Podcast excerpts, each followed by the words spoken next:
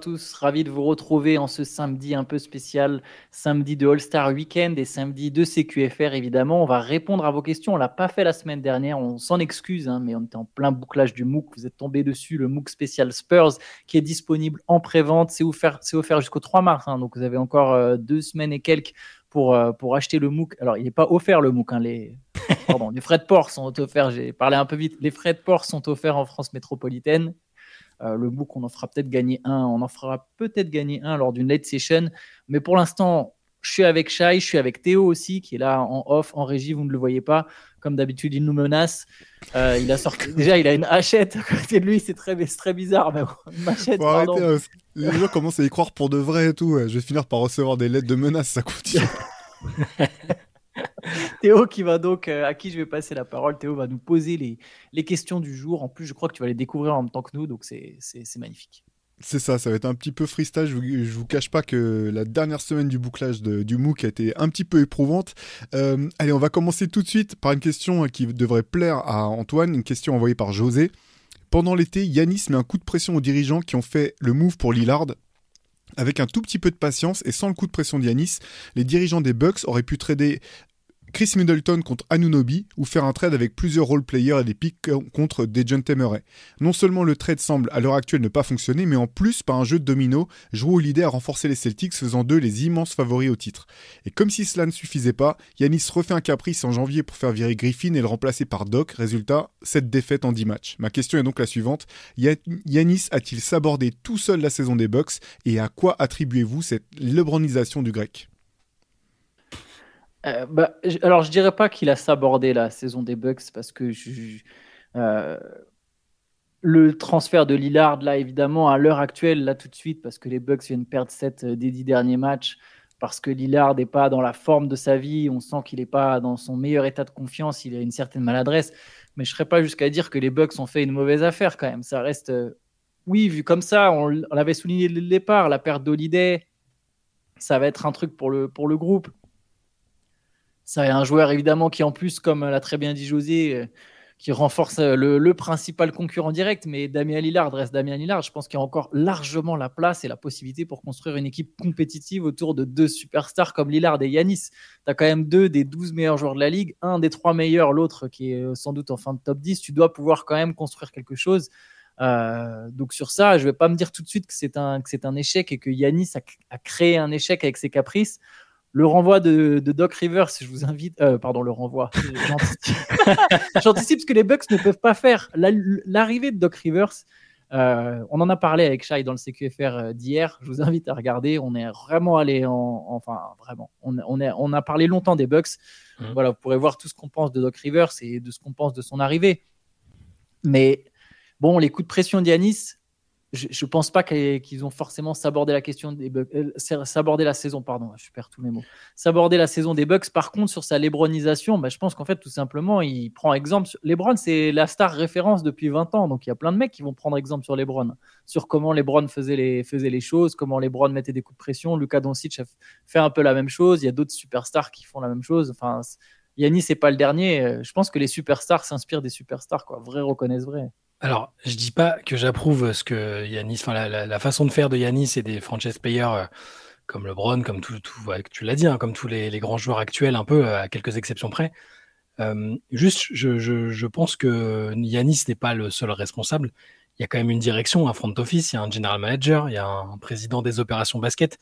Je veux dire, à partir du moment euh, où eux sont en place et décisionnaires, même s'ils veulent arranger un peu Yanis, et ils sont pas obligés de le faire. Je veux dire, euh, il y a des franchises, on a déjà parlé plein de fois de l'exemple du 8 euh, des Spurs, où, euh, même s'il y a un joueur qui, qui essaye d'être un peu au-dessus de, la franchise, bah, ils n'ont pas, quand, ils ont quand même pas le dernier mot. Et là, pour moi, le, fait de, bah, de choisir Adrian Griffin, déjà, donc on a vu que ça n'avait pas fonctionné, ça, vient quand même du front office. Ils n'étaient pas obligés. je suis pas sûr. Enfin, je pense pas qu'Yanis aurait dit je me barre si c'est pas Adrian Griffin, par exemple. Donc ils n'ont pas fait le bon choix à ce niveau-là.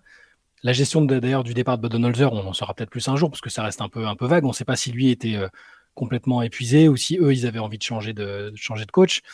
Et, le choix de Doc Rivers, même si, admettons qu'Yannis s'est dit, ah, les gars, j'aimerais bien, moi, Doc Rivers, ce serait cool. Ben, enfin, de notre point de vue, en tout cas, on en a parlé longuement ce matin, justement, tu disais, il y, avait sans doute autre chose à faire. Et ça reste, en définitive, les dirigeants qui prennent ces décisions-là. Après, quelle marge de manœuvre ils accordent à leur franchise player, c'est autre chose. Mais ok, Yanis, il a une part de responsabilité pour ce qui se passe, en, tout cas en ce moment, on verra après. Mais il faut, pour moi, les principaux responsables, c'est les dirigeants, qui ont été très bons par ailleurs avant. Hein, mais, et je, alors, je suis pas à leur place, mais je, me demande s'il n'y avait pas un moyen d'éviter que, que Jero se retrouve à Boston. Parce que tu sais à quel point le move est dévastateur pour eux. Enfin, là, s'il y a une série de playoffs, imagine, tu, tu te retrouves contre Jero tu, tu, sais que c'est un des meilleurs défenseurs de la ligue, peut-être le meilleur dans son registre, et tu te retrouves à devoir à le filer à ton, à, en, fait, ils l'ont quand même envoyé à Portland. Hein. C'est Portland qui oui, bien sûr. derrière. Ouais, mais ils savaient qu'en l'envoyant chez un autre chose qu'une équipe un, temps soit peu correcte, ça finirait en soit en, soit en trade, soit en buyout. Quoi. Donc après, je dis pas, je sais pas ça si c'est évitable. Je suis pas assez dans le, j'ai pas assez étudié le sujet. Juste euh, pour moi, non, Yannis c'est pas le, le, responsable de la situation. Le front office et le donc general manager John Horst et euh, président des opérations basket. C'est plutôt euh, de ce côté-là qu'il faut chercher les responsabilités et, et qu'il faudra regarder euh, lorsqu'on fera l'autopsie en fin de saison si ça se finit pas bien.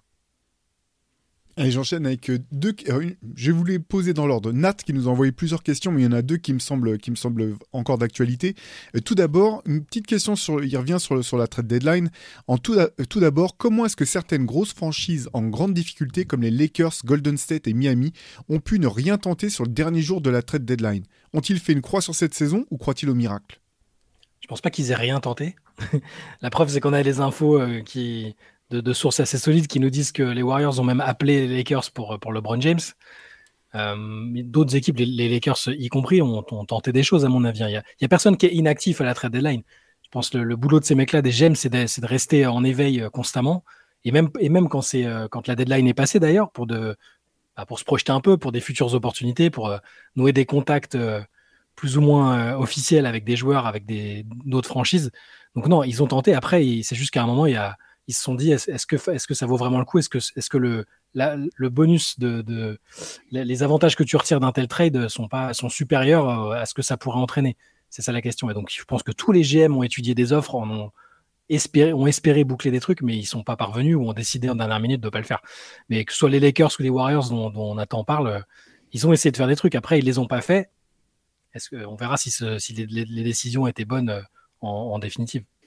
Moi, je pense que la deadline, c'est un peu surfait. C'est un peu surfait, ça l'est de plus en plus. On le voit de façon de plus il y, a il y a des GM intelligents, moins il y a de trades à la deadline. Je ne sais pas si vous remarquez cette trade, mais ce, trend, mais hmm. parce que ça n'a pas de sens. Faut pas oublier qu'il y a un côté humain derrière. C'est pas facile d'intégrer un nouveau joueur euh, dans des schémas, surtout quand c'est un joueur majeur. C'est pas facile d'envoyer un joueur à l'autre bout du pays. Ça reste du business, bien sûr, euh, mais c'est pas quelque chose qui se fait facilement. Il peut y avoir des mecs dans des groupes qui ont, des, qui ont de l'importance au-delà de leur qualité, et du coup, tu n'es pas toujours tenté de vouloir absolument bouleverser ton effectif quand ça se passe bien.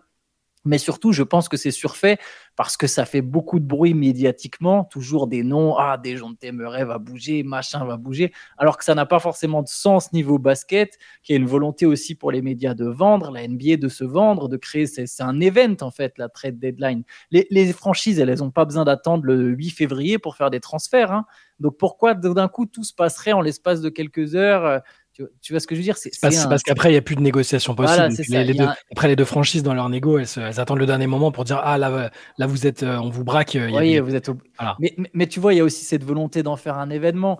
La, la, deadline, et comme tu l'as très bien dit, après, il faut trouver l'offre. Il n'y a, pas de il a pas de gros mouvements depuis un moment sur la deadline. C'est rare. Et, c'est pour une raison. Euh, d'un coup, tu dois intégrer un mec en l'espace de quelques semaines il faut voir qui est disponible. Souvent, l'été, c'est beaucoup plus pratique. Tu as plus de flexibilité, tu as plus de pics qui se libèrent, tu as plus de masse salariale disponible vu que tu as des joueurs qui sont libres, etc. C'est beaucoup plus simple de faire un échange. Tu as une vision, vu que tu as déjà fait les playoffs, tu as une vision un peu plus lointaine de l'équipe ou un peu plus profonde, un peu plus complète de l'équipe que tu as sous ta main.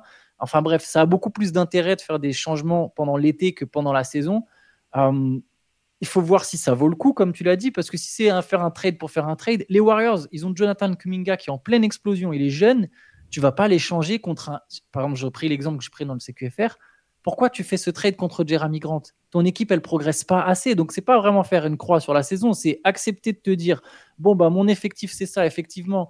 On n'est peut-être pas sûr de pouvoir jouer le titre, mais en même temps, si on ajoute tel mec, est-ce que vraiment on passe un cap tant que ça, au point où ça vaut le coup de sacrifier notre futur des assets? Je pense que dans le cas des Lakers, tout comme les Warriors, ça n'avait pas d'intérêt. Les Lakers, en faisant pas ce trade, par exemple, en, faisant aucun trade, pardon, euh, à la place d'avoir deux pics disponibles à échanger, ils en auront trois pendant l'été. Ça sera toujours avec trois pics, tu peux aller chercher une superstar.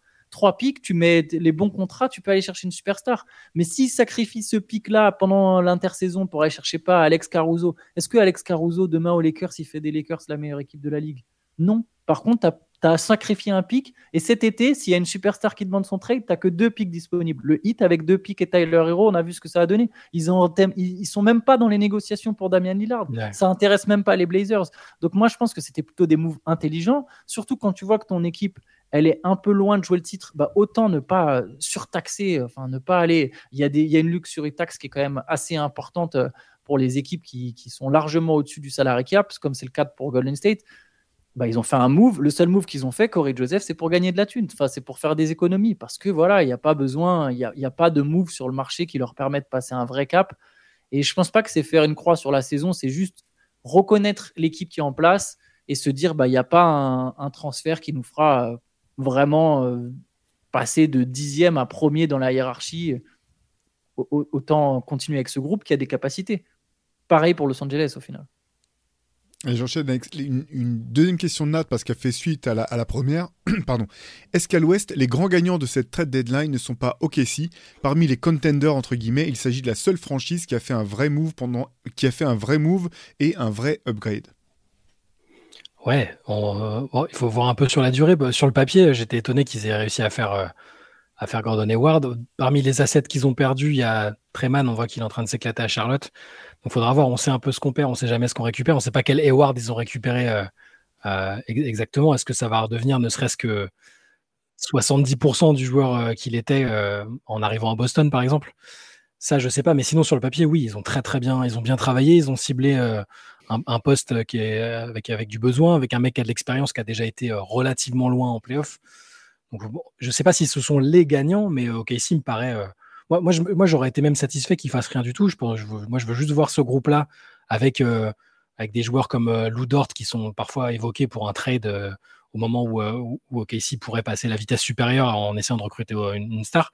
Je suis très content qu'il y ait ce groupe-là qui aille en playoff et je suis intrigué par l'arrivée de Gordon Hayward. Après, je ne peux pas clamer tout de suite, c'est les grands vainqueurs, c'est bon, ils vont tout écraser. J'aimais déjà cette équipe avant, je l'aime encore maintenant et je suis juste curieux de voir comment ils vont intégrer Hayward à cette équation-là. Moi, je trouve que c'est un très bon move. Après, euh, c'est les gagnants de la deadline parce que les autres n'ont rien fait dans ce cas-là. Euh, si, on, si on part sur ce principe, de toute façon, les grosses équipes, c'est pas la deadline, c'est le marché des buyouts qui compte. Parce que les grosses, équipes, généralement, elles n'ont pas de pic disponible, elles n'ont pas de marge salariale disponible. Donc, tout ce qu'elles peuvent faire, c'est attendre qu'il y ait des joueurs qui se fassent transférer avec des gros contrats, je pense à des Kylori, etc., couper puis ensuite, viennent signer. C'est le cas des Lakers avec Dinwiddie. On voit que là, il y a Gallinari qui vient aux Bucks. C'est comme ça que les grosses équipes, elles se renforcent traditionnellement en fin de saison. C'est en ajoutant un mec via le marché des buyouts. C'est devenu plus important pour les, les 3-4 équipes en tête de chaque conférence que vraiment euh, par rapport à la deadline. Sauf que OKC, de par sa jeunesse et sa situation, avait de quoi prendre un contrat en charge.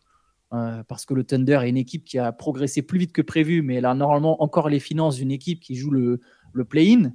Euh, et là, en fait, elle est deuxième de sa conférence. Donc oui, le Thunder peut se permettre de faire un move comme ça. Ce qui est fort, c'est qu'il l'ait fait sans lâcher un premier tour. Treman, il jouait pas de toute façon au Thunder. Mhm. Donc il se révèle, mais bon, il jouait pas. On le voit, même Misic, ça fonctionne bien avec, avec, euh, avec Charlotte. Mais bon, de toute façon, c'est des, des, joueurs qui ne jouaient, pas, qui jouaient pas Oklahoma City. Donc c'est potentiellement sur le papier un très bon move. Maintenant, gagnant de la deadline, c'est surtout lié au fait que les autres n'ont pas bougé. Attendons, attendons de voir ce que va donner, euh, j'allais dire Gallinari, euh, Gordon Hayward. Euh, parce que je, je, suis un peu. C'est pareil, quand tu as été dans des situations, je l'ai dit pour d'autres joueurs avant, mais dans des situations de basket non compétitives, dans des équipes qui tankent ou qui sont médiocres, c'est difficile après de se réhabituer rapidement. Bah moi, je pense que ça va être l'inverse. Moi, je pense que ça va lui faire trop du bien. En fait. Je pense que ça va lui faire trop du bien parce que il est, ah, lui, il est fait pour jouer dans ce genre de mm. basket. En fait. Je pense qu'il va revivre là-dedans. J'espère qu'il sera en bonne santé.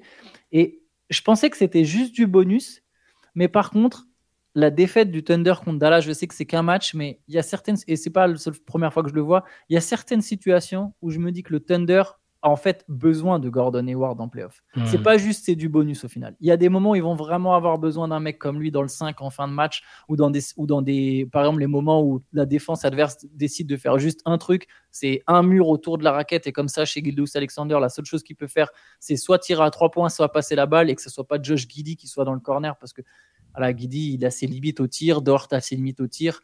Euh, faut qu'il y ait un mec comme Edward, intelligent, qui peut jouer sans le ballon, qui peut mettre des tirs. Et je pense que ça, ça, ça va être un ça peut être un joueur important pour eux. Après, il faudra voir s'il est en bonne santé. Il faut qu'il joue, parce que là, il est, il, a pas joué depuis décembre. Hein. Ouais, c'est ça. Et là, il, est, et, il, continue de se soigner pendant, pendant le break du All-Star Game. Donc, euh, je veux pas, je veux pas être pessimiste du tout. Dans tous les cas, le move, le, pari me semble assez intéressant pour être tenté. Hein. On parle d'un super joueur, hein, d'un All-Star, même si depuis, la depuis sa grosse blessure, il, a, il est peut-être moins fort, mais bon, je, suis, curieux dans tous les cas. Ça peut pas être un mauvais move. Ils peuvent encore se retourner. Ils ont tellement d'assets encore que c'est ce pari-là est déjà intéressant et on verra après ce qu'ils feront pendant l'intersaison. Alors on enchaîne parce qu'on parlait, on parlait d'OKC avec une question de Michael, j'ai du mal à comprendre cette culture de l'instant, entre guillemets. Beaucoup pensent à une finale de conférence pour Minnesota ou OKC parce qu'ils sont premiers, deuxième de leur conférence. Mais sur les 15 ou 20 dernières années, à part de très très rares exemples, Dallas en 2011, c'est toujours le star system qui prédomine. D'ailleurs, sans les blessures d'Arden et Irvin, le futur champion 2021, Milwaukee, était en train de se faire ouvrir en deux par Brooklyn avec notamment une défaite de 40 points. Dans ces conditions, sans blessure précise, je ne vois pas à l'ouest qui peut rivaliser en playoff avec les deux Big Three des Suns et des Clippers. Ah, il met, il met même pas les Nuggets. non, il a mis Suns et Clippers, monsieur. Euh, moi, moi j'aurais tendance à être d'accord si on parle que de Denver. Pour les autres, il y a des cas, ça, manque de garantie sur les années euh, récentes quand même. Enfin, avec cet effectif-là. Je, pour, moi, la seule équipe qui me paraît, euh, alors je vais pas leur porter la poisse, mais que j'imagine pas ne pas atteindre la, finale de conférence, c'est Denver parce qu'ils se connaissent, ils ont gagné le titre avec, euh, avec cette équipe-là. Les, autres, ça reste très très ouvert. On a déjà vu des équipes arriver, alors pas de nulle part, mais émergentes, aller jusqu'en finale de conférence euh, alors qu'ils n'avaient pas joué de, de, matchs vraiment significatifs les années précédentes. Donc, euh, bah oui, il y a peut-être une culture. On est forcé un peu. Enfin, tu vois sur toute une saison régulière des équipes qui marchent très bien. Minnesota et OKC, on les a pas vu marcher aussi bien depuis très très longtemps, effectivement c'est dur de pas se dire ah, ils ont quand même une chance de faire quelque chose. C'est pas le même sport, hein, la, saison régulière et les playoffs, ça on est tous d'accord. Mais le, dire c'est forcément mort parce qu'ils parce qu'ils n'ont pas le même star power que les autres. Moi je me demande si le star power est, parfois suffisant. Tu vois, l'année dernière Booker Durant, alors ils avaient moins de matchs, euh, ils n'avaient pas, encore énormément de matchs en commun, mais ça n'a pas suffi à passer l'obstacle Denver. Euh, et, euh, pour les autres, pour les Clippers, bah, c'est le star power quand il est en action, il est suffisant, je pense, ou pas loin d'être suffisant. Mais encore faut-il qu'il le soit. Et les années précédentes nous ont montré que c'était compliqué. Donc, moi, je pense qu'il faut pas. Euh, faut que les fans des Wolves et du Thunder boudent pas leur plaisir et, et se disent pas de toute façon on n'a aucune chance parce qu'on n'a pas le, même star power. Ok, si a du star power, en tout cas avec l'un des peut-être 10 meilleurs joueurs de la ligue avec Shea. Minnesota a des joueurs forts. Anthony Edwards, on ne sait pas en playoff si c'est pas déjà un top 10 player. On ne sait pas en fait. On va le voir. On va peut-être c'est l'occasion pour lui de le montrer. Jimmy Butler en, saison régulière, euh, je pense que personne à part Théo, je, plaisante évidemment, mais ne, va le mettre dans un top 5 ou top 10 de la ligue. Et en playoff, euh, il, change complètement. Donc c'est top 10, top 10, ça se défend. Pardon. Ouais, ça, se défend. Ça se défend. Mais c'est pas une évidence en tout cas.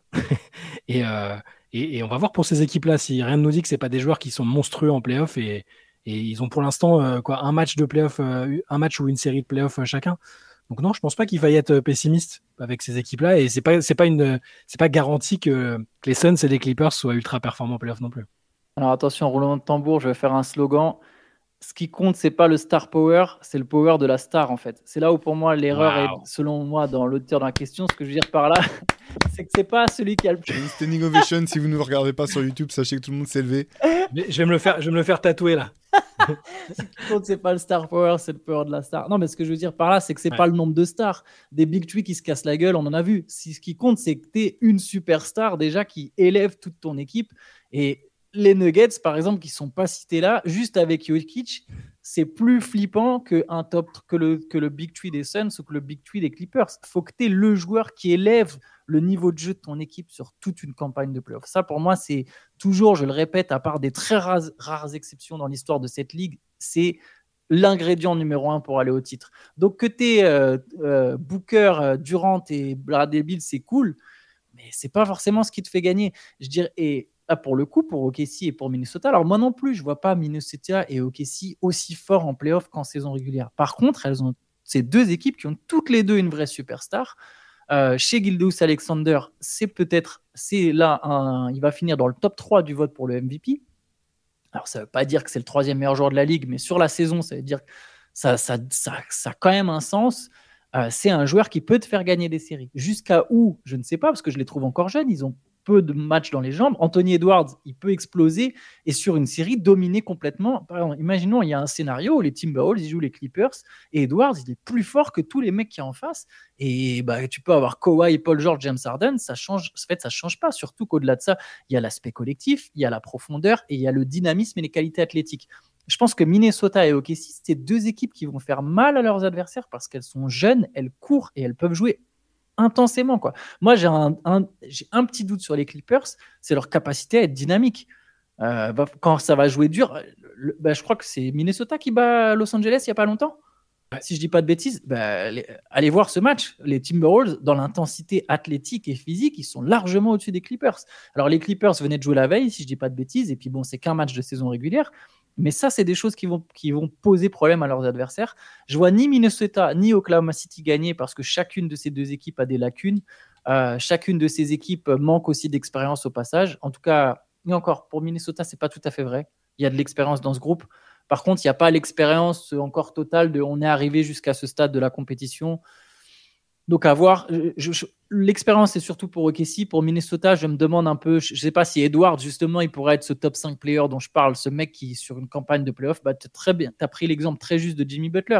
Jimmy Butler, il a élevé le niveau de ses équipes sur plein de campagnes de playoff. Je ne sais pas si Edward, il arrivera à le faire dès maintenant. Je pense que c'est deux équipes qui peuvent gagner une, peut-être deux séries. C'est aussi deux équipes qui peuvent sortir dès le premier tour, selon le match-up. Et oui, peut-être qu'elles perdront contre les Clippers et les Suns, mais je pense pas que ça soit que le star power. Et on l'a vu tellement de fois. Sur on a tellement d'exemples de Big Tree qui se sont cassés la gueule, beaucoup plus que de Big Tree qui ont gagné. Euh, par exemple, j'arrive pas du tout à imaginer Phoenix gagner l'Ouest. Je serais très surpris.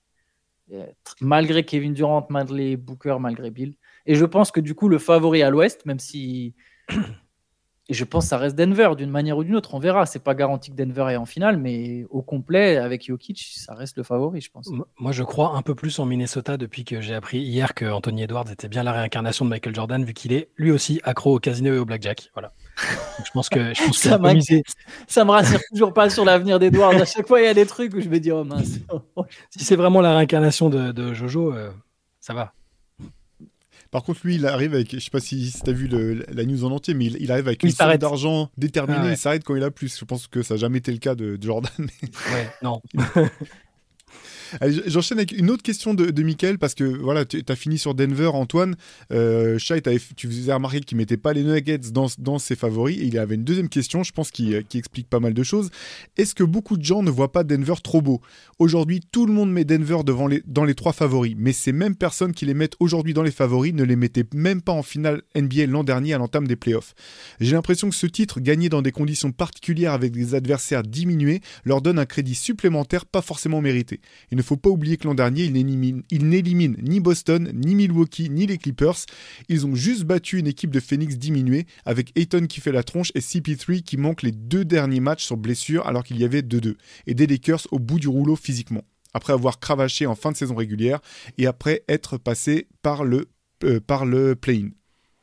Donc en gros, est-ce que, est que les Nuggets ne sont pas euh, moins beaux qu'il n'y paraît euh, Me semble être la question de Michael. Moi, je crois pas. Hein. Enfin, se dire toutes les équipes qui, qui, ont été championnes ont eu à un moment euh, des circonstances favorables, des blessures en face. Enfin, c'est un peu l'équipe qui tient le plus, euh, qui, a, le moins de moins de blessés, dont la star euh, tient le mieux le choc au final. Hein.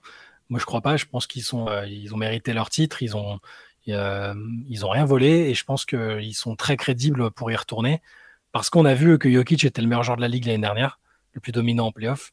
Il n'y a aucune raison pour que ce soit plus le cas et qu'ils deviennent moins fort ou qui soit surcoté aujourd'hui. Ils ont le même noyau avec des joueurs un peu plus expérimentés. Euh, euh, enfin, leurs joueurs majeurs sont tous les trois un peu plus expérimentés. Il y a toujours il y a des questions autour d'Enver. On ne dit pas que c'est du tout, du tout cuit, mais il y a ce fameux banc assez jeune et un peu moins expérimenté. Mais Et puis, je crois pas que personne ne s'attendait à les voir en finale l'année dernière. Hein. Quand ils ont commencé les playoffs, on a, on a vite vu, hein, quand même. Sur, sur ESPN et The Athletic, c'était les favoris pour la finale. Bah ouais, enfin, tout le monde commençait à voir que Jokic était. Euh, c'était insensé. Euh, la, présence de Jamal Murray, et, même on peut remonter avant. Hein. L'année où ils font le trade pour Aaron Gordon, ils sont dans les deux, trois favoris euh, de, pour être champion. Et je pense qu'ils avaient une fenêtre là qui a juste été repoussée à, à quelques années un an ou deux, le temps que Murray revienne. Mais là, en l'état actuel des choses, la fenêtre, elle est grande ouverte. Il n'y a aucune de leurs stars qui est trentenaire. Enfin, il faut se rendre compte de ça. Ils ont un coach qui est établi, euh, qui, a, toute la confiance du groupe.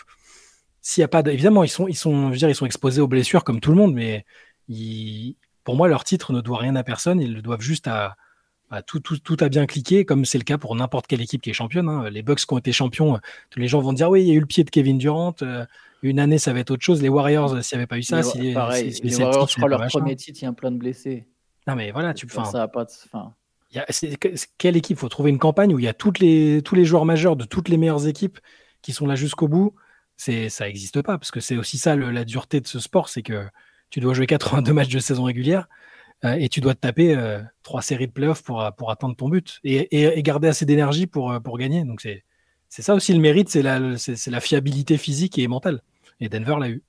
Et eh ben c'est très bien parce que tu vas me faire parfaite passerelle, c'est parce que je pense que s'il y a le plus gros doute que j'ai moi sur Denver, c'est sur ça, c'est de me dire est-ce qu'ils seront capables d'enchaîner une deuxième saison sans aucune blessure mhm. après un parcours aussi long? Moi, c'est sur ça où j'ai le premier doute sur les, les, les, Nuggets. Je me dis que soit il y en aura un dans le lot qui pourra pas être présent à 100% pour les playoffs, que ce soit Michael Porter Jr. qui a un historique de blessure, Jamal Murray qui a un historique de blessure, Aaron Gordon, Jokic ou Kentavious Caldwell Pop, peu importe. Je me dis qu'il y en a un des cinq qui aura un historique de blessure à un moment. Et pourquoi ça pose problème? Mon deuxième bémol, c'est que pour moi, leur rotation, elle s'est affaiblie.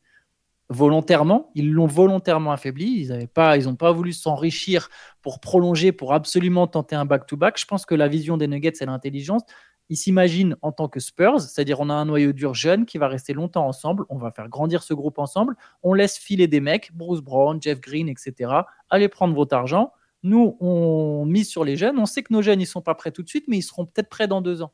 Moi, je pense qu'aujourd'hui, les Peyton euh, Watson, les Christian Brown, ils sont pas prêts. Sincèrement, je le pense. Je sais que Brown a fait des bons playoffs.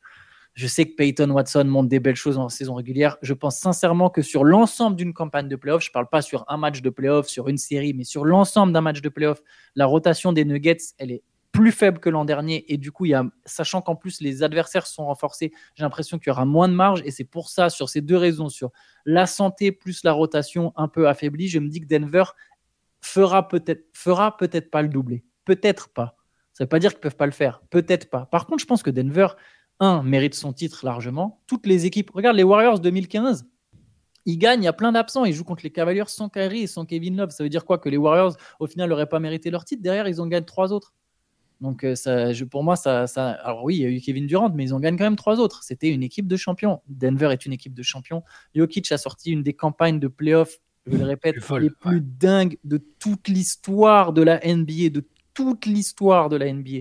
C'est un truc, là pour l'instant, on réalise pas. Dans 30 ans, les mecs vont se pencher dessus, vont se dire Ah, mais Jokic en 2023, c'est absolument monstrueux. Donc, non, ils méritaient largement leur titre. Tu l'auditeur parle de Boston, Milwaukee, je pense que ces deux équipes-là, elles n'auraient pas battu Denver en fait en finale. Même si Milwaukee s'était sorti de Miami, si Boston, euh, peu importe qui serait passé entre Boston et Milwaukee, je pense qu'aucune de ces deux équipes aurait battu Denver en finale. C'était la meilleure équipe de la ligue et c'est la meilleure équipe de la ligue qui a gagné. Et tu as raison, Chat, il y a toujours un facteur de, chance, de entre guillemets, de rester en bonne santé. Maintenant, est-ce que les gens voient Denver trop beau? Bah, je me dis pas que c'est garanti moi à tous les coups qu'ils vont faire le doublé, tu vois. non, bien sûr. Mais, euh, mais je pense que c'est légitime de faire de Denver un des trois favoris pour le Voilà, voire même les deux, hein, voire, même un des deux favoris. Parce que chez les bookmakers, c'est Boston hein, qui, a, les, faveurs des pronostics pour l'instant. Donc, euh. Et je repense à un dernier exemple pour dire que oui, il faut forcément des circonstances favorables. Les Raptors 2019, bon ben, ils jouent contre les, il y, a KD et Clay qui se pètent, euh, ça n'aide pas quoi. Donc mais, eux ont le mérite que leurs joueurs majeurs euh, soient là et arrivent à exploiter le, les faiblesses adverses, parce que c'est pas toujours le cas. Je vous donne un exemple qui, qui peut-être que vous trouvez que ça, n'aura rien à voir, mais sur les dernières finales WNBA, euh, New York ne bat pas Vegas, alors que Vegas a trois blessés, dont euh, la meilleure, quasiment la meilleure joueuse qui se fait, qui, se flingue le tendon d'Achille avant le, avant le match décisif et ça gagne quand même. Donc il faut, une, faut, faut pas sous-estimer la, la, force mentale nécessaire pour profiter des occasions qui s'ouvrent comme ça aussi. Ouais. Allez, question de Laurent qui nous dit la NBA semble sur des années de transition avec la fin de l'ère Curry, James, etc. Le déclin de la dynastie Warriors et le retour, des de, et le retour en force des grands, entre guillemets, Yanis, Jokic, Embiid. Qu'en pensez-vous? Et quelle équipe pourrait être la future dynastie? Oh. Je ne sais pas si c'est facile d'imaginer une future dynastie. C'est plus simple de se dire qu'on pense que tel ou tel joueur incarnera euh, la NBA ou essaiera de prendre la relève. Quoi. Ça, c'est, j'ai plus euh, pour les dynasties. Euh, c'est tellement dur une dynastie. Euh, par définition, c'est quasiment par définition, c'est assez rare dans l'histoire de l'NBA. Il n'y en a pas eu 50. Hein. Donc, c'est pas sûr qu'on en ait une dans les 10, 15 ou 20 prochaines années. C'est presque, faut déjà presque se demander quelles équipes seront capables de gagner un titre sur cette fenêtre de tir, tellement il y a de talent dans la, dans la ligue, je pense. Ouais, je, je suis d'accord avec toi. C'est trop dur de prédire une dynastie si Denver en prend ne serait-ce qu'un deuxième, c'est déjà pas mal. En plus, on est dans une ligue où, tu l'avais très justement souligné une fois, les effectifs bougent tellement vite avec la free agency, avec les demandes de trade, avec les contrats de plus en plus courts, etc. Ça s'est démocratisé de demander son trade, de partir, de ne pas rester au sein de la même équipe. L'époque est différente, donc c'est plus dur d'avoir un effectif qui se maintient dans la durée, sans même parler du cap, des taxes, de la luxury tax, etc. Donc une dynastie, ça me semble de plus en plus compliqué, euh, trop dur à pronostiquer. Après, tu as raison sur les joueurs. D'ailleurs, on nous avait posé un jour une question. Je pense que le prochain visage de la ligue, c'est Luka Doncic. Et pour ce qui est des grands, ce qui est intéressant, je sais que c'est pas tout à fait la question, mais je pense qu'effectivement, on revoit quand même un, un regain léger sur l'importance de la taille. Je pense que de toute façon, la taille a toujours été importante. Alors, c'est pas forcément les grands dans le sens pivot, c'est pas ça que je veux dire. Ce que je veux dire, c'est qu'aujourd'hui, le niveau technique est tellement élevé, même chez les joueurs de grande taille. Tu vois, c'est-à-dire qu'à une époque, un mec est capable de dribbler. Si j'exagère, si, je, si vraiment je force le trait, il fallait qu'il fasse moins d'un mètre 95, sinon tu n'avais pas envie qu'il pose trois dribbles, tu vois. Là, de nos jours, les mecs sont tellement doués, tous à tous les postes, qu'effectivement, ça redevient un atout vraiment d'avoir de la taille, parce que tout le monde sait shooter, tout le monde sait dribbler, tout le monde sait passer. Et du coup, qu'est-ce qui reste pour faire la différence? Bah, la taille, ça compte. Honnêtement, les Timberwolves, ils sont grands, par exemple. Tu vois, je reviens sur ça. Le Thunder, c'est des équipes grandes. Et quand tout le monde sait faire les mêmes choses, bah, quand en face de toi, tu as des Golgoth qui ont des longs bras, qui prennent plus de place, notamment pour défendre, ça devient un vrai atout. Donc, je, je, sais que c'est pas tout à fait la question, mais voilà, il a cité des joueurs grands, et je parle pas forcément juste des pivots, mais avoir une équipe de grande taille tout en ayant les qualités techniques, ça va redevenir un avantage, je pense.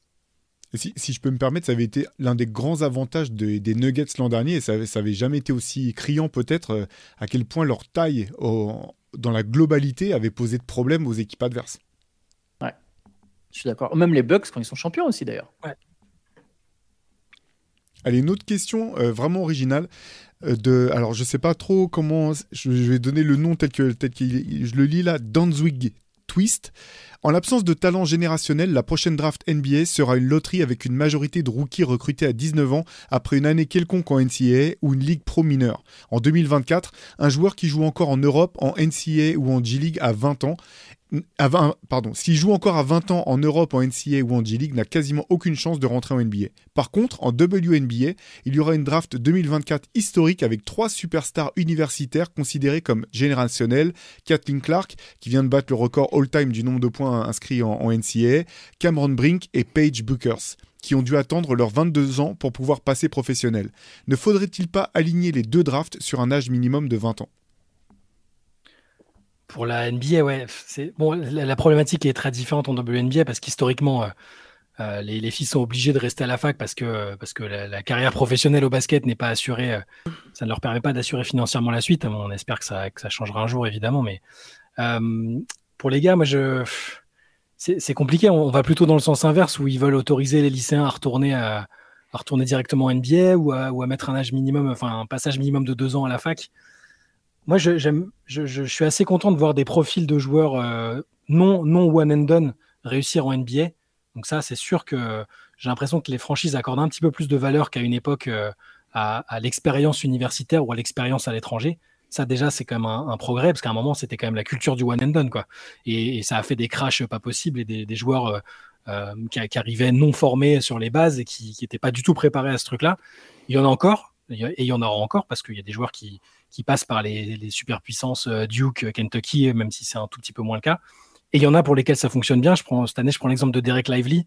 Euh, il est très bien pour l'instant NBA. On ne sait pas ce que ça donnera, mais il n'a pas eu besoin de faire 4 ans à la fac pour être un joueur euh, a priori mature. Mais c'est, ça peut être une idée. Hein. Je pense que la NBA y réfléchit, mais ça allait plutôt là dans le sens de. On parlait plutôt des lycéens qui seraient autorisés à, y retourner. Et pour, la WNBA, c'est, très différent. Il y a certaines de ces joueuses qui seraient capables de jouer euh, immédiatement peut-être en WNBA, bien que ce soit un peu Enfin, nuancer ça parce que il y a que 12 équipes et c'est le top du top du gratin mondial. Par exemple, j'ai beau adorer Caitlin Clark dont, euh, dont, l'auditeur nous parlait. Je la trouve phénoménale. C'est effectivement un talent générationnel. Euh, pareil pour Cameron Brink et Paige Bakers, qui, à mon avis, soit dit en passant, ne se présentera pas cette année, mais l'année prochaine. Euh, c'est-à-dire qu'elles vont arriver dans une ligue où ce sera pas du tout pareil que ce qu'elles ont connu à l'université et, ça va être moins simple. Donc je ne sais pas si elles seront prêtes tout de suite, tout de suite pour l'NBA, c'est notre, notre problématique. Moi, je suis assez partisan de, en tout cas, de faire confiance à des joueurs qui ont. Bah, l'exemple Villanova dont on reparle souvent, c'est il y a personne qui fait du one and done quasiment, en tout cas à Villanova, du, moins à l'époque de, de Jay Wright, et ça donne des, des joueurs extrêmement euh, fiables et professionnels et tout ça. Quoi. Moi, j'aime pas les comparaisons filles-garçons. Mmh. et tu as très bien expliqué pourquoi les contextes sont trop différents, donc on ne peut pas aligner sur des choses où le contexte est complètement différent.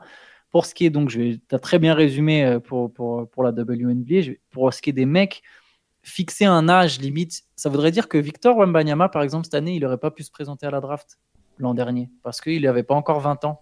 Est-ce que Victor Wembanyama, euh, selon vous, euh, a l'air prêt pour jouer à NBA depuis ses débuts? Oui, il est prêt. Donc pourquoi faudrait qu'il attende un an s'il est prêt? C'est aux joueurs déjà de savoir. Alors évidemment, les joueurs ils sont aussi motivés par ce que leur disent leurs agents, leur entourage, l'argent. Il faut pas se mentir. Tu as une promesse, euh, tu sais que tu vas être drafté, tu vas devenir millionnaire, ta famille va devenir millionnaire. C'est un, c'est forcément c'est un appel du pied. Tu te dis bah pourquoi? C'est du pourquoi je vais rester un an de plus à la fac? Je pense que ce qui peut faire changer les choses, et c'est ce dont tu parlais, Chai, c'est si les franchises commencent de plus en plus à drafter haut pas juste drafter parce qu'on sait qu'ils sont draftés ces joueurs-là, mais à drafter haut des joueurs prêts. Et ça commence à arriver. Keegan Murray a été drafté quatrième par les Kings. Il y a de plus en plus d'équipes qui se rendent compte, depuis Damien Lillard, plus ou moins, je mhm. pense, que bah, bah, attends, pourquoi je vais prendre un freshman dont je suis pas sûr en fait de ce qu'il vaut? Pourquoi je vais vraiment que drafter sur le potentiel quand je, là je suis une je peux avoir ce joueur qui, qui va être NBA ready Rémi Raquez. Alors oui, c'est pas encore des mecs qui sont pris dans le top 5, c'est quand même souvent des freshmen. Dans non, mais premier tour, c'est bien Et, je comprends pourquoi d'ailleurs. C'est logique aussi qu'une franchise, elle, fantasme sur ce que peut devenir un joueur, mais je pense qu'à force que de plus en plus de joueurs universitaires qui ont fait deux, trois saisons soient mm. pris dans le top 10 de la draft, bah, ça poussera peut-être certains universitaires au bout de la première saison à se dire Ok, je suis pas tout à fait prêt, mais ça va pas forcément faire baisser ma valeur si je reste un an de plus vu que regarde, tel mec, tel mec a été pris en 4 avec tel temps d'année. En fait, il faut juste pouvoir faire évoluer la mentalité de ces joueurs universitaires en leur montrant, regarde, ta cote va pas baisser. Après, il y en a, oui, qui vont être qui vont mm. par l'argent, comme je l'ai dit, mais c'est logique. Tu te dis, je suis drafté, j'ai un contrat à 9 millions de dollars. Mais voilà, cette histoire d'âge, non, je trouve ça dommage. LeBron James, il était prêt à 18 ans, il aurait même pu être prêt à 17. Tu vois, il y a des mecs qui sont prêts, ils sont prêts, laisse-les venir. Et, comme ça, ils ont des longues carrières. Tu vois, tu vois ouais, Bayama, il serait encore fait là, un an là, à Boulogne-le-Valois. Ça n'a pas de sens, tu vois. Il faut leur laisser l'opportunité. Ouais. Boulogne-le-Valois aurait été content de le garder un an de plus. Hein, je pense, vu, vu ce qui se passe maintenant, oui, c'est clair. Mais je pense aussi qu'il faut leur laisser l'opportunité. Et après, malheureusement, ça fera des accidents comme il y en a toujours eu. Et après, c'est aussi aux franchises euh, de faire comme certaines le, font très bien en donnant leur chance à des mecs qui ont fait au moins deux années universitaires. Après, ça dépend du, du front office, de, ce qu'ils recherchent chez les joueurs. Tu vois, le hit, clairement, bah, était tellement content de pouvoir drafter Raquez. Euh, J'étais étonné sur le coup parce que je le voyais à la fac en plus, Raquez, il était bon, mais tu te dis pas, tu dis pas qu'il va faire ça en NBA, mais il y a des franchises qui, dans leur culture, accordent de l'importance à l'expérience et il faut que ça continue, voir que ça s'améliore. Parce que sur la dernière draft, quand tu regardes bien, il y a pas beaucoup de, il y a encore beaucoup de freshmen euh, en loterie épique, quoi. Mais c'est logique quelque part. Mais, mais, les franchises, je pense, au fur et à mesure, vont se rendre compte que c'est pas forcément ceux qui donnent les meilleurs talents derrière, en fait. À part mhm. les plus gros freshmen, ceux que tu sais, tu vois, Paolo Banquero, et encore, même lui, il y avait un peu le doute sur est-ce qu'il serait pris en 1. Il y a ceux, tu sais, tu sais, il est trop fort, il va forcément être fort. Mais il y a certains mecs, tu te rends compte, bah, ils n'arrivent pas à se développer parce qu'ils arrivent trop jeunes, ils sont pas prêts mentalement, en fait, à supporter les exigences de la NBA. Et du coup, c'est des fois, ça peut être tentant de, prendre. Il y, a des mecs de 21 ans qui se développent comme des meilleurs stars. Et Tyrese Liberton, il a fait deux ans à la fac. J'allais dire Liberton. Voilà, voilà c'est ça, parce qu'il arrive, il est déjà prêt, il est mature, donc il est prêt à évoluer. Il se lance tout de suite mieux. Et au final, il deviendra une plus grande star que des freshmen qui ont été prêts avant lui. Chez mm. Gildeus Alexander, il était freshman. Oui, non, il était freshman. Il était freshman. Freshman ou deux, je crois qu'il était freshman. Oui, freshman. Je pense qu'il était freshman. Je pense qu'il avait fait qu'un an à Kentucky. mauvais exemple. Mais bref, il y, y a des exemples en tout cas. Du coup, j'ai, pour, pour, le coup, je vais avoir une question pour Shai, du coup. Parce que pour les filles, par contre, je trouve pas ça. Enfin, moi, je suis pour que les joueurs ou les joueuses puissent choisir, en fait. Que ce soit. Qu'il n'y ait pas un organe qui leur dise ah, à partir de quel ah, âge elles peuvent partir et que les filles puissent partir quand elles ont envie de le faire. Et du coup, j'ai une question pour toi, Shai, à laquelle j'ai n'ai pas du tout la réponse. Est-ce qu'il y a déjà des, des, des, joueuses qui sont parties ou qui ont été tentées de partir en Europe où on sait que les clubs peuvent être assez rémunérateurs pour, euh, de manière à accélérer le, le, le, le processus et passer pro plus vite? Non, parce que culturellement, euh, ça. De, mémoire comme ça, il y a pas. Après, c'est une ligue jeune et il y a une époque où, euh, bon, déjà les calendriers sont pas alignés, donc tu peux faire les, tu peux faire les deux. Une fois que tu es pro, tu peux faire euh, WNBA et, équipe européenne ou, ailleurs. Mais à ma connaissance, non, je crois pas que culturellement ça se fasse. j'ai pas d'exemple, j'ai pas d'exemple comme ça, non. Et, pour rebondir sur ce que tu disais, moi aussi, je suis pour qu'elle soit, qu'elle puisse le faire, mais il y en a, dans les faits, il y en a quand même peu qui encore une fois, la NBA, c'est déjà une ligue très compétitive, mais il y a 30 équipes, il y a des équipes faibles en reconstruction. La WNBA, tu que 12 équipes avec des, places dans le roster ultra limité. Et euh, tu as plein de joueuses professionnelles qui ont 5, 6, 7 ans de carrière qui trouvent pas de, place dans le roster. Donc des, jeunes universitaires qui arriveraient plus tôt, à moins que ce soit des talents fous euh, comme celles dont on en a parlé au début. C'est, compliqué, tu vois. Chaque année, il y a tellement de joueuses laissées sur le carreau et qui ne bah, peuvent pas être draftées que. Mais non, c'est une bonne question. Je pense pas que ce soit je, ne pense pas que ce soit faisable. Euh. Il y en a qui arrêtent leur carrière universitaire euh, avant et qui décident de passer pro en Europe, mais elles reviennent pas. Euh, c'est jamais des grandes grandes joueuses quoi. Elles ont encore. Il y a la culture de le, parcours universitaire est presque plus important et plus, plus glorifié encore chez les filles maintenant aujourd'hui. Au niveau du pédigré, les, les GM des franchises font hyper, hyper gaffe à quelle fac, dans quelle fac a été telle ou telle joueuse et c'est, encore assez important. Donc je pense que le parcours traditionnel, ça reste euh, quatre années de fac ou trois dans de, à de rares exceptions si elles ont bouclé leurs études avant et, euh, qu'au niveau calendrier ça colle, mais c'est quand même assez rare. Et là, voilà, on a des joueuses qui ont fait quatre ans ou, cinq ans, si, parce qu'il y a encore une année d'éligibilité à cause du Covid. C'est pour ça que je parlais de Paige Baker tout à l'heure, qui est peut-être euh, le, le, talent avec Caitlin Clark le plus, le amené à être générationnel. elles sont quasiment obligées de faire ça. Et du coup, par conséquent, quand elles arrivent dans la ligue, elles sont plus prêtes que des. Il n'y a, pas le côté. Euh, ça arrive moins fréquemment que ce qu'on voit avec des freshmen qui sont, pas, qui sont à la masse et pas du tout prêts. Bah, ces filles-là, elles ont quand même eu euh, ce qui ressemblait à un encadrement professionnel pendant 4 ans. Eh bien, merci pour ta réponse. Tu vois, je, me demandais, et c'est peut-être ce qui fera bouger les choses. Hein, S'il faudrait qu'il y ait un talent énorme qui soit trop jeune pour partir en WNBA, qui dise bah, c'est comme ça, moi je vais partir jouer euh, en Turquie ou. Euh, et, si, je peux ajouter un truc, si je peux ajouter un truc, du coup, ça, ça, risque pas d'arriver, je pense, parce que depuis qu'il y a les accords avec le Nile là, avec les le, le, sponsoring, le fait qu'elles aient le droit, euh, que les athlètes universitaires aient le droit d'avoir du sponsoring maintenant elles sont voilà les, athlètes les mieux euh, médiatisés ont, voilà ont des accords publicitaires et elles gagnent très bien leur vie dès maintenant. Bah, les Page Bakers et tout, elles ont déjà euh, facilement un million de, dollars en, en banque et ça, je pense que ça les incite à rester aussi au pays quoi. Parfait. Écoute, allez, on enchaîne avec une question de Dazedine qui demande, euh, voilà, il voulait parler d'un profil de joueur qui l'intéresse beaucoup et qui a tendance à disparaître euh, à son, à ce qui lui semble. Un des joueurs qui m'a fait le plus aimer ce sport, alors que pourtant ce n'est pas mon joueur préféré, c'est Rajon Rondo. Par le biais de ses lectures et de ses feintes de passe, j'avais vu dans un podcast de JJ Reddick que il avait vu Rondo expliquer que lui-même n'essayait pas forcément de battre son adversaire direct euh, pendant un match, comme la plupart des joueurs, mais plutôt carrément de battre l'entraîneur adverse et des systèmes voilà, qui étaient mis en place. Je trouve aujourd'hui que le jeu est devenu un peu trop unidimensionnel avec le tir à trois points en outrance et le jeu en contre-attaque. Pensez-vous qu'il y a encore la place pour des joueurs type Rondo sans tir à trois points dans la NBA actuelle? Et quel est selon vous le joueur américain actuel avec le, basket, avec le QI basket le plus développé? Il ajoute, pour les Européens, je dirais Jokic sans hésiter, mais chez les Américains, j'ai du mal à trouver. c'est pas simple parce que la formation américaine dont on a beaucoup parlé dans ces types de CQFR-là, Antoine en avait bien parlé une fois aussi, notamment euh, sur euh, le, fait que la manière dont ils étaient amenés à être formés, ça, n'encourageait pas forcément le, le QI basket et qu'on était dans la dans l'autopromotion. Euh, je sais pas si j'ai des exemples en tête. J'avais, adoré ce passage de Rondo parce qu'il expliquait qu'effectivement qu'il, essayait d'attaquer le coach adverse et d'anticiper ses, ses moves. Est-ce qu'il y a vraiment beaucoup de joueurs comme, comme ça, à part euh, parler de Jokic C'est vrai qu'on voit qu'il y avait ces fameuses séquences l'année dernière où il annonçait le pistol, là, vous vous rappelez? Il, dit, les gars, ils ont, ils ont préparé ça, il faut anticiper, il faut réagir en conséquence. Ça, c'est évidemment une preuve d'énorme QI basket.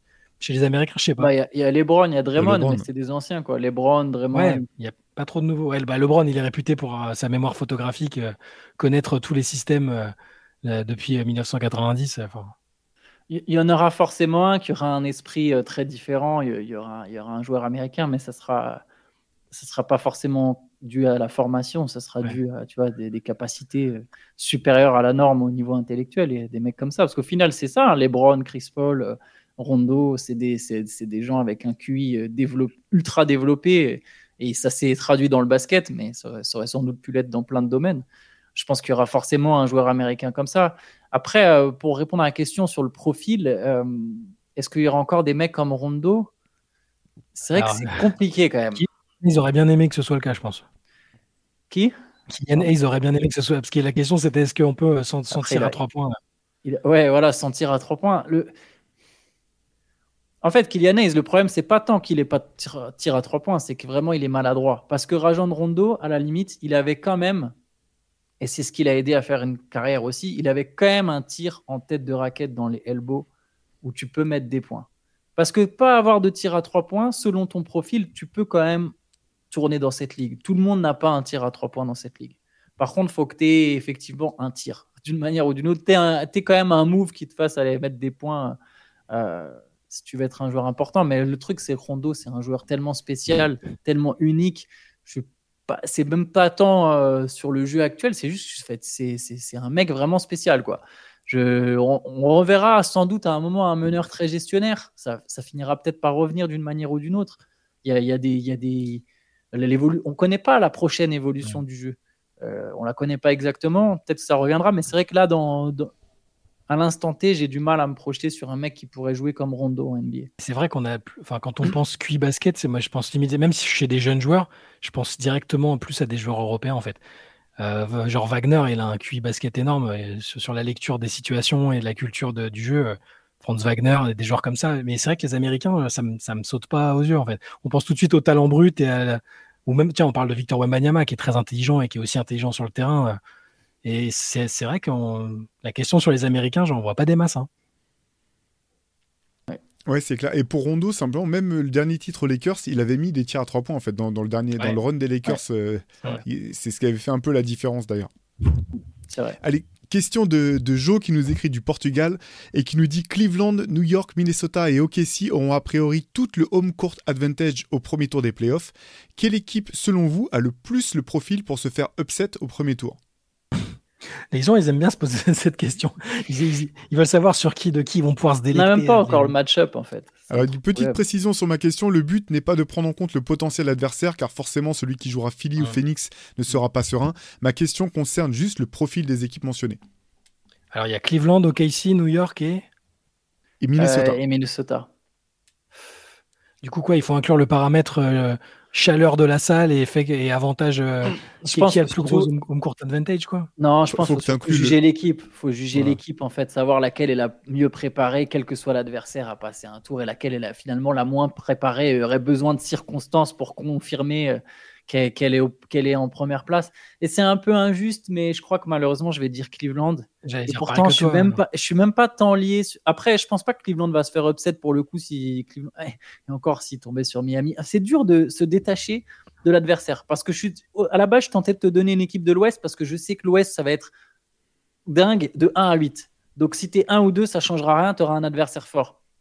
Mais je pense que sur ces quatre équipes, celle qui est la moins préparée, c'est peut-être Cleveland. C'est un peu injuste de mettre Cleveland en dessous de New York. Pas tant que ça. L'année dernière, on a, on a vu oui, l'upset déjà avec la même Justement, c'était les mêmes équipes. Mais, ouais, mais j'ai l'impression qu'ils sont plus forts et beaucoup plus profonds que l'an dernier. Je serais tenté de dire entre Cleveland et New York. Si New York, j'ai besoin de... En fait, le truc là où je laisse le bénéfice du doute aux Knicks, c'est que j'ai pas encore vu leur équipe au complet. si je prends juste les Knicks avant les blessures d'Anunobi et Randall, sans les transferts, parce que justement, moi, j'ai quand même ce petit bémol sur les transferts. J'ai envie de voir ce que ça va donner ensemble. Je suis pas convaincu. Et d'ailleurs, c'est l'équipe tourne pas bien en ce moment, même si c'est dû à plein de choses. Mais là, l'équipe des Knicks avant les transferts, je la trouve plus solide que l'équipe des Cavs, même si les Cavs ont le meilleur bilan de la ligue depuis 20 matchs. Donc, je vais dire Cleveland, mais je, suis un peu dur. J'aurais pu dire New York. Je pense que Minnesota et Oklahoma City sont quand même plus forts. S'il y avait un tournoi à 4 entre ces deux équipes, je pense que ni Oklahoma City ni Minnesota se feraient éliminer, euh, par exemple. Mais c'est impossible de se détacher du contexte parce que enfin, Minnesota, on sait que donc, si ça finit premier, ça peut affronter. Euh, ça peut affronter les Warriors, ça peut affronter les Lakers. Sur une série, c'est super dur d'arriver en confiance et le risque d'upset, il est quand même élevé parce que c'est pas des c'est pas des numéros 8 traditionnels quoi. Si c'est les Lakers, tu as LeBron James, Anthony Davis d'un côté, c'est les Warriors, Steph Curry. Euh, il suffira de voir les cotes à ce moment-là, hein, tu verras que c'est. Mais oui, Cleveland, c'est juste mon seul bémol, c'est que c'est une équipe, ça fait deux ans que je l'aime beaucoup en saison régulière, vraiment. Et j'avais été super déçu de les voir se faire rouler dessus par les Knicks, euh, même si j'aime les Knicks. Et malheureusement, avec, euh, j'espère que c'est pas le genre d'équipe qui, euh, tous les ans, une fois le premier tour venu, perd ses moyens. c'est les mêmes joueurs que l'année dernière, hein. à, part, à part sur le banc. Hein. Ils le banc est solide. Et les, cadres, les, les, mêmes. les joueurs ont grandi pour le coup. Ouais, c'est les, joueurs ils ont, eu cet échec. Ils ont eu cet échec. Eux, ils vont pas, quand ils vont aborder le premier tour de playoff, ils vont être en mode bah, ah bah non, hein, cette fois-ci, on se fait pas carotte. Quoi. Je l'espère pour eux parce que j'aime vraiment bien cette équipe. Allez, pour finir, je vous propose, il y a Mickaël qui nous a envoyé un quiz. je vous propose qu'on termine par un petit quiz. il a fait des choses bien parce qu'il y a donc il y a, il y a quatre questions pour euh, pour Shai. Non, cinq questions pour, cinq questions Orlando pour Shai, cinq questions Damien Lillard pour Antoine. Voilà comment je vous propose de, procéder. Donc je, vous pose je pose la question euh, euh, qui est destinée à l'un d'entre vous. S'il n'a pas la bonne réponse, l'autre peut essayer d'y répondre et je comptabiliserai les, bonnes réponses, toutes les bonnes réponses. Vous êtes partant? Vous êtes chaud? Allez, ouais. Allez, c'est parti. Allez, on va commencer. Donc ça commence par, Orlando. Donc pour, pour Shai, depuis la finale NBA contre les Lakers, combien de fois Orlando a-t-il fait les playoffs? 3, 5 ou 7 Ah, c'est un truc à, multiples. Euh, alors, 3, 5 ou 7 depuis les finales de 2009. Euh, J'ai la réponse. Je ne vais pas te mettre la pression. Mais... euh, attends, attends. 1, 2, 3. Et ils ont refait en 2020. 4. Et attends, c'est 3, 5 ou 7 3, 5 ou 7 euh, bah, 5. Moi, je vais dire 3. 5. Bonne réponse. Si c'est pas les bonnes réponses, vous voyez ah ça bah. directement avec Michael. J'ai rien fact-checké du tout, donc je, je compte un bah, point pour Chai. Ah, c'est 5, ouais, je pense. Mais... Ouais, 5. Allez, Antoine. En comptant cette année, combien de fois Lillard a-t-il été All-Star? 8 fois, 10 fois ou 12 fois? euh, 8. Bonne réponse. êtes... J'aurais dit, dit ça aussi, ouais. Intouchable ouais, en 2012. Allez, deuxième volet de, de questions. Pour Orlando. Lors de la campagne 2009 de playoff d'Orlando, quel est le meilleur scoreur du Magic derrière Dwight Howard? Euh... Je te donne le nom ou pas? Est-ce que tu veux des noms ou est-ce que tu le fais de tête? J'ai trois propositions. Ça, ça, peut être que Rachard Lewis, euh, Jamir Nelson ou, euh, ou Turkoglu, logiquement. Euh... Ouais, c'est les trois qui te sont proposés ou il y a autre chose? Il y en a deux qui me sont proposés. Dans... Alors, bah, je veux bien le troisième au cas où pour voir si j'ai pas là, oublié. On me propose Edo Turkoglu, Rachard Lewis ou Raffer Alston. Oh, c'est pas Raffer Alston. c'est pas Raffer Alston. Euh, je dirais Rachard Lewis. Bonne réponse. Oh putain, 19 points, 19 points pour, euh, de moyenne visiblement mais oui, pour mon gars Rachard, mais oui. Allez Antoine, quelle est la plus grosse performance en points de Damien Lillard en saison régulière? 69, 70 ou 71 points 71. Bonne réponse. Bonne réponse. Vous êtes intestable sur ces, sur ces deux secteurs. On retourne du côté d'Orlando. Combien de joueurs du Magic sont, sont allés au All-Star Game en comptant 2024 depuis 2015 donc en gros, depuis 2015, combien de joueurs du Magic sont allés au All-Star Game? Cette fois-ci, ils ne proposent pas, de, propose pas de, de réponse. Donc en, incluant celui qui arrive là? Ouais. Bah, donc il y a Banquero et Vucevic. Euh... Deux. Bonne réponse, Banquero et Vucevic, absolument. C'était bon. C'était pas si piégeux que ça. Euh, du côté de, on retourne du côté de donc de Damien Lillard.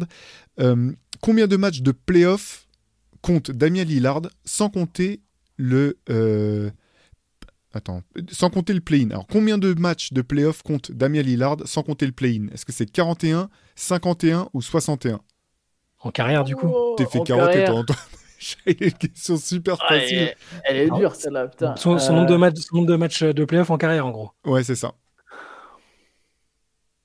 Hmm. Attends, faut que je compte. Quand tu fais une... quand tu vas jusqu'en finale de conférence, tu joues minimum 12 matchs. je vais dire. Ouais, mais il y a beaucoup de sorties au premier tour, mais je vais dire, je vais dire 51. Mauvaise réponse. 61. 61, ouais, j'allais ah dire 60. en plus, ils ont fait des séries en 7 et tout. Donc, euh. Ouais, ouais, il y a les séries en 7 contre Denver, mais. Ouais, bon, autant pour moi. Allez, t'inquiète pas, Chai n'aura pas toutes les réponses. Combien de fois le Magic a-t-il reçu un award de saison régulière, que ce soit MVP, meilleur défenseur, meilleur sixième homme, meilleur coach ou meilleur rookie? 4, 6 ou 8 fois? Chaque rookie doit être, euh, doit être aussi 2. C'est 4, 6 ou 8 4, 6 ou 8. Ils ont même un gars qui a été coach de l'année. Il y a Mike Miller. Mike Miller, Mike Miller a été sixième homme, coach de l'année 4. Est-ce que Van Gundy l'a été Est-ce qu'ils n'ont pas un truc sixième? Oh putain, je vais dire 6. Mauvaise réponse. C'était 8, fois. 4. Ouais, c'était 8. Ils, ont 3, ils ont 3 MIP, non? Est-ce que tu sais à quel coach je faisais référence, Shai? À quel coach, euh, quel coach euh, non, Qui a été coach de l'année? Bah oui. Ah. Euh, ah, Doc Rivers, putain. Doc Rivers, bonne réponse. J'ai oublié ce, ce, ce, cette partie. Euh, ouais. Allez Antoine, combien de joueurs actifs en NBA ont une moyenne de points en carrière supérieure à Damien Lillard? 5, 7 ou 9 Sachant que sa moyenne de points en carrière est de 25,2 points par match. Donc combien de joueurs actifs ont une meilleure moyenne en carrière? 5. que Damien Lillard. 5. Bonne réponse. Tu veux la liste Je veux tenter Vous voulez tenter tous les deux la liste des joueurs qui ont une meilleure moyenne LeBron James. Bonne réponse. Euh, Luka Doncic. Non, oui, si, oui Luka Doncic. 28-4. Joel Embiid. Absolument. Vous êtes bon Il en manque deux. Bah, Yanis. Non. Oh, je suis ah, pas sûr, Yanis. Curry, il doit être proche. Non. Mais... Ah, Brad mais, Non, mais il est pas au-dessus, mais il doit ah être proche du coup. Euh... Pas, Brad Bill.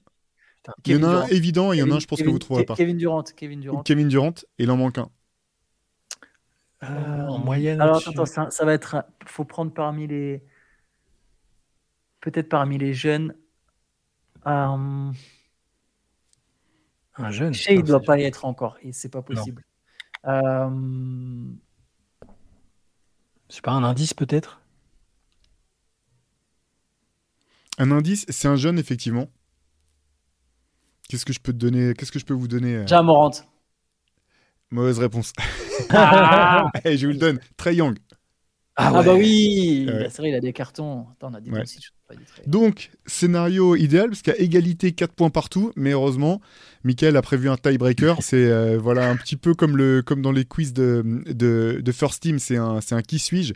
Donc, je vous donne des informations. Il faut que vous trouviez le joueur en question. Donc, à vos 5 points cette, cette réponse, autant vous dire que ça permettra de, de vous départager. Ça va être pour Antoine, ça il connaît bien les CV. Alors, vous êtes prêts? Pas sûr. Drafté en huitième position en 2010 par les Clippers, je suis ailier. Soit, Alfaro euh, Camino. Alfaro Camino. Bonne réponse. tu peux m'expliquer là par contre? C'est trop chaud. Notre huitième choix des Clippers, c'est en 2010, il y a à peu près la, vision des drafts. Trop chaud.